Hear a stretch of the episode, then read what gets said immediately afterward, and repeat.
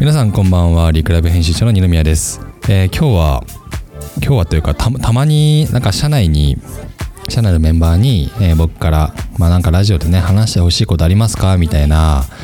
ちょっと問いかけをねたまにしてるんですけど今日いくつかねあのこここうどうしたらいいですか？みたいな質問があったので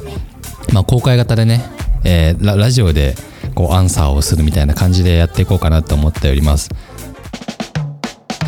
で今日のテーマは、まあ、採用サイトで何を大事にしたらいいんでしょうと、まあ、ディレクターから、えーまあ、質問があって、ま、悩んだりねするわけですよね。ウェブサイトの制作って。で僕も最近こう6件7件ぐらいかな、えー、今ご一緒させていただいていたりとか、えー、直近でリクライブのね採用ページも、まあ、ほぼ半日で作って、えー、もうバーってもう作りきっちゃったんですけど、まあ、それね公開してるんであのリクライブのサイトからあのメニュー開いて採用情報っていうね場所を開いたら見れるんですけどまあそこもねどういうふうに作ったかとかいう話も交えながら、えー、お話ししていこうかなと思っております。ちょっとなんかテンションがね上がんないな。なんかテンションを上げて喋んないといけないんですけどね。で、えー、まあ今日いいです。テーマは採用サイトで何を大事にした方がいいんですかと。質問に対してなんですけどこれはうーんとどうしようかな。もういきなり結論から言っちゃうととにかく、えー、見える化です。あの内部の見える化。昔昔というか、まあ、今でもかな。あの採用サイトの、まあ、掟みたいなセオリーっていうのはあって多分変わってないんですよね。で僕もこうウェブ制作長らくやってきてあの採用で困ってる会社さんがいて大体公式サイトをセット全部リニューアルするみたいなことをずっとやってきていましたしあの公式サイトをリニューアルするっていう部分も採用にて非常に大事な点なんですけど最近だとより何ていうんですかね。まあ、公式ページをちゃんと持ってる企業が増えてきた。でより採用を強化したいだけどみたいな相談が多い傾向にあるような印象で。で、まあ、そこの役割がまず違いますよっていうところなんですよね。そこから話そうかな。えっとでまず採用サイトと公式サイトの違いでいくとあこれ持論なんですけど、えー、まず公式サイトはステークホルダーがめちゃくちゃ幅広いんですよ。やはり取引先であったり、えー、未来の取引先ですね、えー、つながりのある新しい、えー、開拓先の企業様だったりあとは従業員社員働いてる人が見たり、えー、これから入ろうとしてる方、まあ、これも採用に近いですけどね、えー、応募者求職者の方が見たり、えー、金融機関が見たり営業してくる人営業してくれる人 営業してくれるって言ったら変か営業して来られる方が事前の予習に見てきたりまいろいろこう公式サイトって役割があってなのでどっちかというとそっちって会社の、まあ、今あるべき状態とか、えー、ミッションビジョンパーパス、まあ、ミッションビジョンバリュー昔の言い方だとだったりとか、えーまあ、事業内容サービス内容そしてそれを利用する人に向けた、えー、紹介ページまいろいろね、え、用意して網羅的にやっていくのが公式サイトなんですけど、え、採用サイトって方やね、え、もう特化してるわけですよ採用に。で見る人は、え、もちろん、まあ、メインは求職者、まあ、新卒だったり中途の転職者だったりっていうところプラス人材紹介会社だったり、えー、求人を、えーまあ、求人広告とかやられてるこう採用の支援してる会社さんだったりあとは、うん、と新卒系だとより多いのは、えー、親御さんとか学校の先生学校関係者、まあ、こういったところになるんですよね。で、えー、っていうのがまあまああのまずターゲットが違いますよっていうところでで採用サイトで何を大事にすべきかって最初に僕言ったのは、まあ、とにかく見える化ですよって言ったのはあのやっぱりね公式サイトで絶対達成できないことがあるんですよ。っていうのも従業員のこう働き方とか、えー、姿勢とかそういうのって公式側ではあまり言わないんですよね。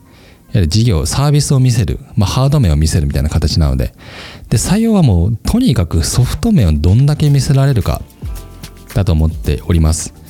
で最近チャレンジしてるのは、まあ、それをより顕著に、えー、出そうっていうところでやはり写真もですね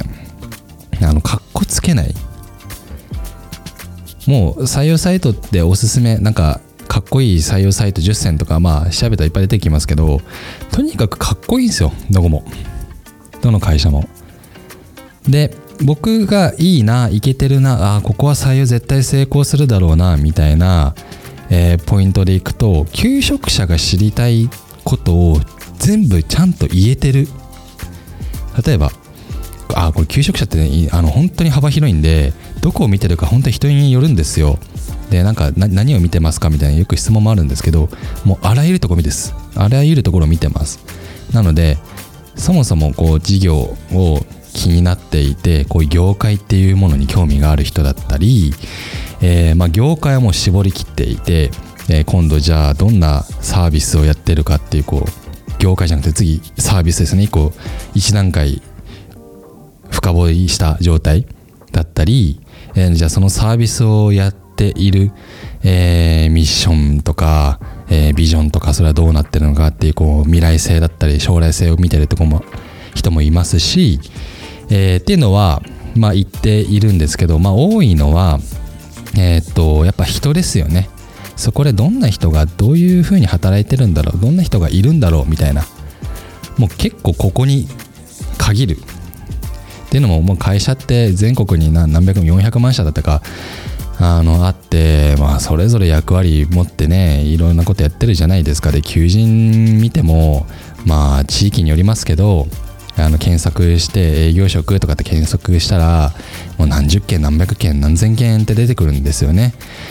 じゃあそこでどううちに合う人を取りたいかっていうとまあ一事業一サービス一会社一業界だけではまあ差別化になってないというか。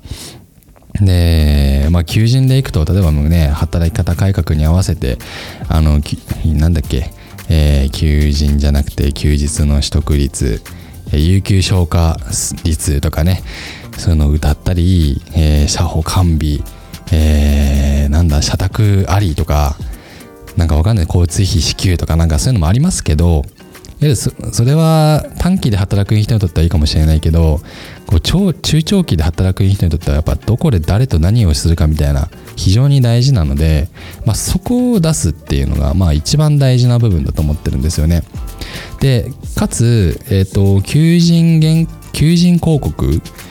にかけることとかけないことっていうか、まあ、各ベースのひな形の項目があるんでそこで書けないことをどんだけ採用サイトで実現できるかって非常に大事な目線です。っていうのが、えーまあ、まず初手の話ですね。で、えっと、採用サイトで何を大事にすべきか、まあ、見える化するっていうところの具体的な、あの話でいくとまずね写真とかから、まあ、採用サイトって、まあ、構造でいくと写真と文字と、まあ、あと言っちゃえば動画僕らがやってる動画ですね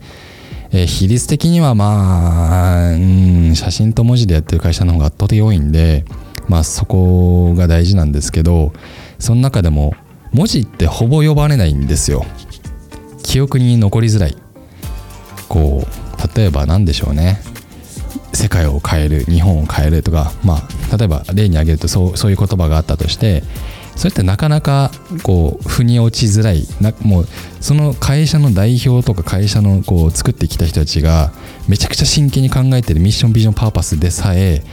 それって内部にいないと分かんない情報なぜそう考えてるのかだからそれをやっぱ解説して落とし込みに行かないといけないんですけど大体それは今までだったら面談とか面接とかね説明会とかでまあ話してきたと思うんですがまあそれすらもやっぱ採用サイトで見える化しないといけないと思っていて、まあその手段が動画ですよね。うん。まあいいや、手段の話は一旦置いときます。で、えっと、文字ってそう、結局読まれても、まあ印象に残りづらい。で、写真って、あの、すごく大事で、まあ大事さはみんな気づいてると思うんですけどね。あの写真の印象って半端なく大きいんですよ。まあデザイン性もそうだけど写真の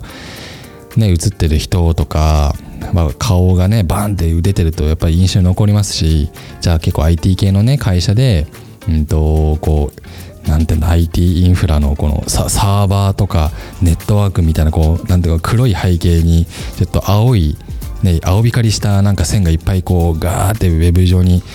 えー、広がってる蜘蛛の巣みたいに張り巡されてるみたいな写真とか使ってもあれは逆に響かないしみたいなね。まあ印象業界の印象は伝えられるけど。だ要するにそこの会社で働いているリアルな人となりをどんだけ見せられるか。これがまあ全て大事なこと。です。まず一要素として。まあ僕の中で60%ぐらい占めてるかな。プラス、えー、残り40%の領域でいくと文字多分10%ぐらいかな。文字10%で残りの30%は動画ですね、うん、まあ動画があれば。っていうぐらいの比率を想像してます。なのでまあ文字にどんだけ時間をかけるかっていうところとやっぱ写真って大事だよねってところと動画ってやっぱ必要だよねみたいなこの三軸の話をしていくんですがえっ、と、とはいえ、ちょっと文字の話からいくと、あとままずね、文字で全てを伝えきるっていうのは諦めた方がいい。うん。ななぜなら、こう、そんな本を買って読むのとまたウェブを見るって全然違っていてそのサイトで大体、うんと、訪問の滞在時間っていうのが、まあ、世の中平均的に40秒から1分20秒ぐらいなはずなんですよ、まあ、ちょっと調べてないけど僕が経験した話でいくと。大体中小企業だともう1分切ってたりするんですよね。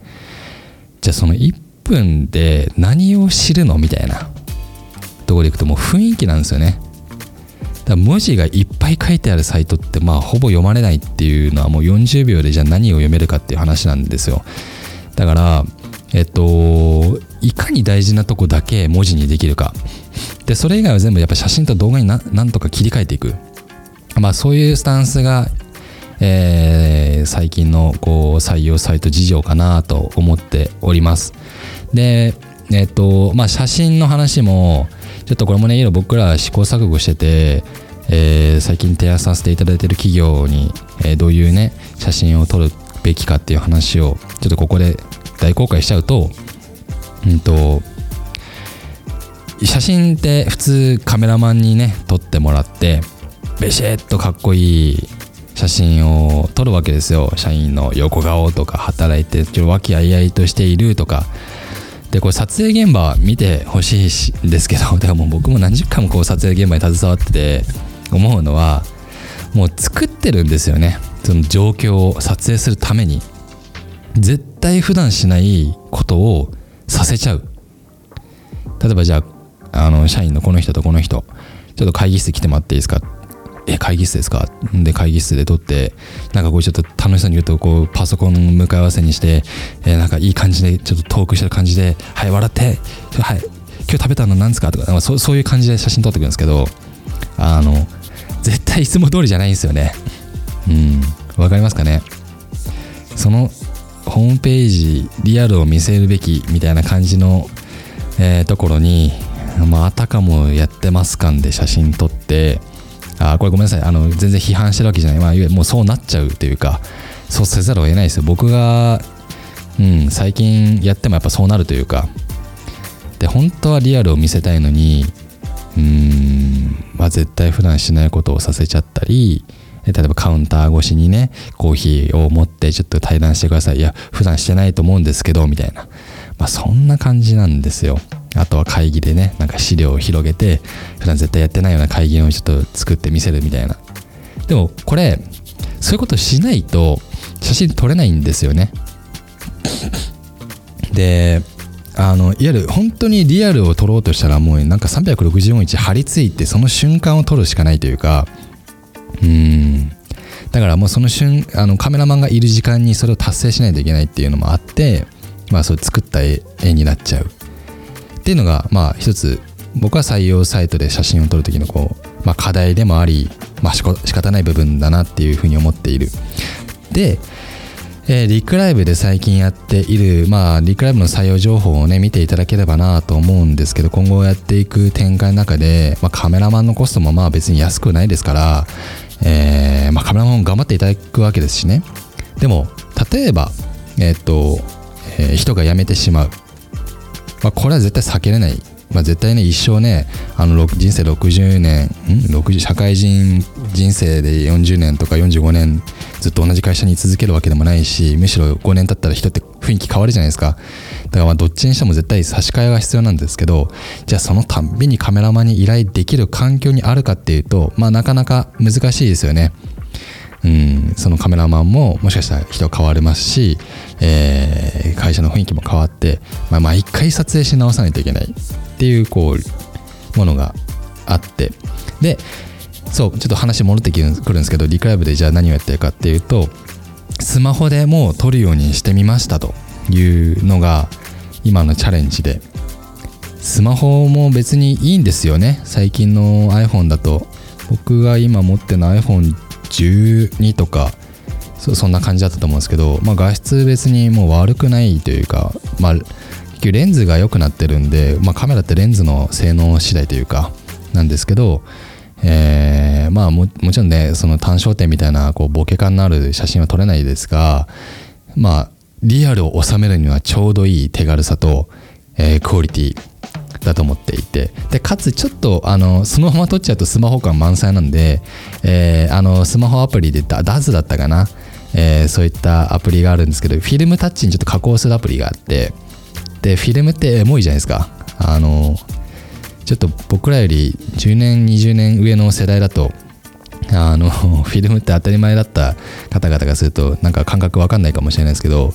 あの僕ら若い世代、まあ、20代30代でいくとちょっとフィルムって憧れがあるというかだから雰囲気があるんですよね。で僕も20代ですごいフィルムカメラにドハマりしてえー、フィルムカメラのその一眼レフですよね。デジタルじゃないフィルム一眼レフいっぱい買って持ってたりとかあと旅行行く時にあの映るんですいっぱい持ってって。やったりとか。で映るんですが非常に今高いんですよね。1個2000円するんですよ。あれ知ってました？えー、昔僕の感覚っていう800円とか700円とかそんな感じでね27枚撮りとか。であの900円出したら40枚撮りになるみたいなそそんな感覚だったんですけど今27枚撮りで2000円するんですよね。富士フィルムの映るんです。でもう高いし現像もあの1枚あ1回の現像多分1500円ぐらいするのかな今ね。でかつそれをあの印刷ねあのプリントしてもらうと L 版で1枚80円とかえー、50円とかかな。まあそんな感じなんでもうもう27枚撮りを最後までやりきるのになんか4000円ぐらいかかっちゃうみたいな。高いですよね。まあまあそそれ それ置いといてそれを、えー、スマホだったら手軽にもう無料で実現できるので一旦ちょっとそれでやってみたいんですよ。ぜひあのリカイブのサイト見てください。あの日常を撮ってます。あのスマホで。でカメラマンじゃないあの本当に従業員別にカメラいじったことないようなえー、いじったことないはありえないけど、えー、そんなカメラ別に得意としてない方がもうパッパッパッパッパッともう、ね、1時間でこう100枚ぐらい撮っちゃって。でかつあのー、まあねなんかイベントがこう社内であったりとかそういったシーンだったりあと本当に何言えない時に僕はパッとこう撮ったりしてそれをあの使ってるんですよねサイトに。でこれってカメラマンも一旦いらないしでこう作ってないんですよ。はいこのカメラ写真撮るためにじゃあ会議室集まってください。はいはい3人ここ集まってはいこの絵がいいなバチッみたいな感じじゃない。なんかはい撮るよって言ってピースみたいな。もうそれってまあ一番素が出てるリアル。であの撮られたメンバーを「えこれ使っちゃうんですか？なんか私の表情良くないんだけど」とか「まあごめんなさい。これはもうそのまま使わせてもらいます」と「あなたいつもそういう表情なんだ」みたいな感じであのー、まあもうとりあえずあの見える化いつもの雰囲気を見える化するっていうこう写真の撮り方が1個ありますよね。でこれねあの広まっていくといいなと思うしなんならまあ撮影コストめちゃくちゃ低いんですよね。かつあの結局あのいい写真がいい採用できるかっていうと全くそうじゃないのでうん。あの前回もねあのクオリティの話しましたけどじゃデザインがいいかデザインが綺麗かとかそういうことじゃなくていつも通りの状態をどんだけ出せるかみたいな部分って採用によっては非常に大事なので、えー、そういった写真を使いましょうみたいなところも、えー、1点あります。あとは、えー、まあそういった写真を日常の写真を使いつつ、え決して盛らない盛らない文章。うん。まあ、盛る部分はもちろんあるんですよ。あのいわゆるミッションビジョンバリューパーパスみたいな会社としての姿勢事業としての姿勢みたいなのってあの絶対あの出さないといけないというかこう将来性を出していく。で何を考えて何を達成したいかってめちゃくちゃ大事なんですけど多分文字にすると伝わらないのでそれこそ動画にしましょう。こう社長とか出ていただいて、えー、やっぱり社長が考えてる世界線をちゃんときちんと伝えることって大事だと思うしそれをじゃあ従業員の方社員の方が、えー、どういうふうに実行してるか。うん。っていうのも非常に大事なんで社長と社員のインタビューってそれぞれ必要だと思いますし、えー、その雰囲気ですよね。社内の雰囲気出すために、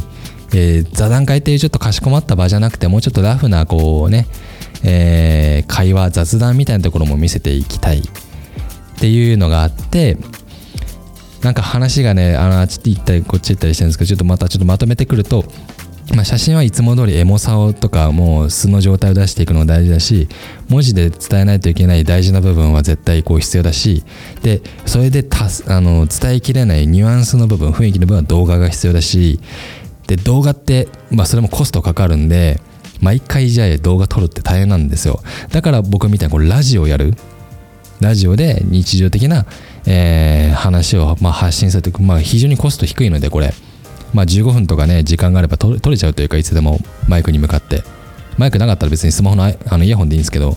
みたいな。このいかにこのいつものリアルの状態を届け続けられるかを採用サイトでは非常に大事にしていくべき。っていうのが、まあ、まず、えーと、発想というか根幹の部分ですね。でじゃああの作るディレクターとしてはどうするべきかっていうとここから長いな今日。これはまた次回にしようかな。ウェブサイト、まあ、採用サイトをどういうふうに作っていきましょうみたいなところをね、えー、お話ししていこうと思うんですけど、まず今日は大事な思考回路でいくと、とにかくリアル。それだけ。盛らない。それだけ。みたいなところから、えー、考えていきましょうと。いわゆるこう、うん、ちょっと打足かもしれないけど、補足です。話すと、えっと、世の中の採用サイトってめちゃくちゃ綺麗なんですよね。そのまとめに上がってくるようなものって。それを見ちゃうともうそれが性というかに見えちゃうんですけど別にそんなことなくてあれはもう世の中400万社あるうちの本当に一握りの、ね、イケてるクリエイティブのサイトが上がってるだけなので、えー、あそこが全てではないですしむしろそこに近づけられるんだったらすごくいいことだと思うんですけど、まあ、そうじゃない僕らのこうリアル出すっていう思考はなんてだクリエイティブでかっこよくこう掲載してもらうことよりも採用をうまくいくことの方が大事にしてるんで、えー、またちょっと違う思考回路が必要ですよと。いうとこですね。なんか何が言いたかったのか分かんないけどとりあえず あのまあ